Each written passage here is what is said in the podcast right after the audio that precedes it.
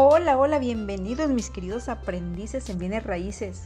Si estás realmente interesado en ser un agente inmobiliario, en este episodio te comparto tres puntos realmente importantes que debes de saber antes de iniciar en este apasionante mundo de bienes raíces. Y si después de escuchar este audio sigues con la idea firme de dedicarte a este apasionante negocio, felicidades, eres la persona adecuada para realizar esta actividad. Te recuerdo mi nombre, soy Elma Nicoli y estoy aquí para apoyarte en tu proceso de aprendizaje como agente inmobiliario. Comenzamos. El primer punto. Si ya tomaste la decisión de trabajar como agente inmobiliario por tu cuenta, debes de saber que los bienes raíces son una excelente opción para capitalizarte. Y si tienes conocidos que sean agentes o asesores inmobiliarios, te confirma esto que te estoy mencionando. Así que ya debes de saber que la gran mayoría generan muy buenos ingresos económicos. Entonces, en este primer punto lo que vamos a hacer es identificar con qué tipo de clientes te sientes mejor. Recuerda que estás iniciando y estamos buscando el perfil que más se adapte a tu personalidad y me refiero específicamente al mercado inmobiliario.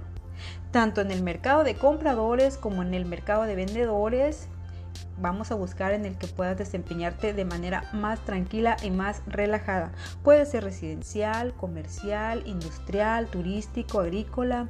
Aunque hay algunos otros con gran potencial, en este momento nos vamos a centrar en estos únicamente con el objetivo de tener un nicho específico de mercado y paulatinamente evolucionar a otros niveles. Esto por supuesto va a depender de tu zona de influencia. Y una vez definido tu perfil, vámonos al siguiente paso. Segundo paso, como te he comentado, ser un agente inmobiliario engloba una serie de actitudes, aptitudes, hábitos, valores y sobre todo habilidades. Sin embargo, la responsabilidad y el profesionalismo son características fundamentales para llevar a cabo esta actividad. Considerando que está en tus manos el patrimonio de tus clientes, ya sea vendedor o comprador y en determinado caso arrendador o arrendatario. Abro paréntesis aquí y te digo que te quiero mencionar que el tema del arrendamiento es una excelente manera de obtener ingresos con más fluidez, pero a este tema le vamos a dedicar un episodio exclusivo. Cierro paréntesis y continuamos. Por lo tanto, debes de tener eh, tu nivel de responsabilidad al 100%, como te lo estaba mencionando, y ser puntual en todas las acciones relacionadas con tus servicios, ya que tus clientes te están confiando su patrimonio, que la gran mayoría de las veces se traduce a una vida entera de trabajo, esfuerzo y sacrificios. Así es que si consideras que tienes todas estas cualidades, es momento de pasar al tercer punto.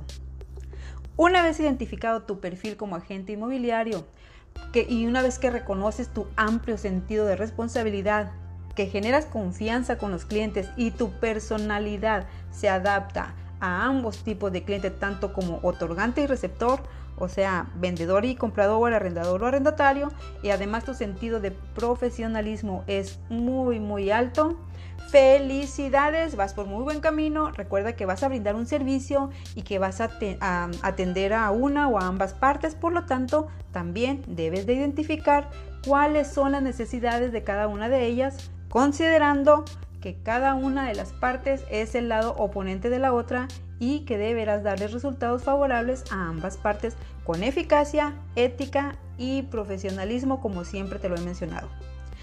Pero si aún no sabes cómo iniciar y se te dificulta hacerlo, puedes comenzar con realizar captación de propiedades para promoverlas y tener tu propio inventario. O la contraparte, contactar personas que estén buscando una propiedad para comprar o rentar y apoyarlos en su búsqueda. Existen varias técnicas, la más sencilla para captar es eh, dentro de tu zona de influencia, cercano a tu casa, donde puedas desplazarse con, eh, desplazarte con recursos propios. También puede ser en redes sociales o directamente con tus familiares y amigos. Aprovecho para recomendarte el episodio número 7 en el cual hablo muy específicamente sobre el tema de cómo captar tu primer propiedad para venta. Si después de escuchar este audio aún sigues interesado y quieres ser un agente inmobiliario, Bienvenido a este mundo de los bienes raíces en el que puedes crecer tanto como quieras y vivir de esta actividad si así lo deseas. Y pero recuerda que debes de hacerlo con amor, con entrega, pero sobre todo con mucha, mucha, muchísima pasión. Analiza estos tres puntos, haz una introspectiva, sé sincero y honesto contigo mismo y adelante, ponte en acción a trabajar para que las cosas sucedan. Verás que con el tiempo vas a sentir que estás trabajando aunque no parezca. Por cierto, te encargo este hashtag o etiqueta, búscalo así, signo de números, la frase trabajando aunque no parezca, todo juntito y vas a encontrar contenido de mi parte. Por lo pronto te dejo un fuerte, fuerte abrazo, comparte este audio con tus amigos y nos escuchamos en el siguiente audio. Que estés muy bien. Bye.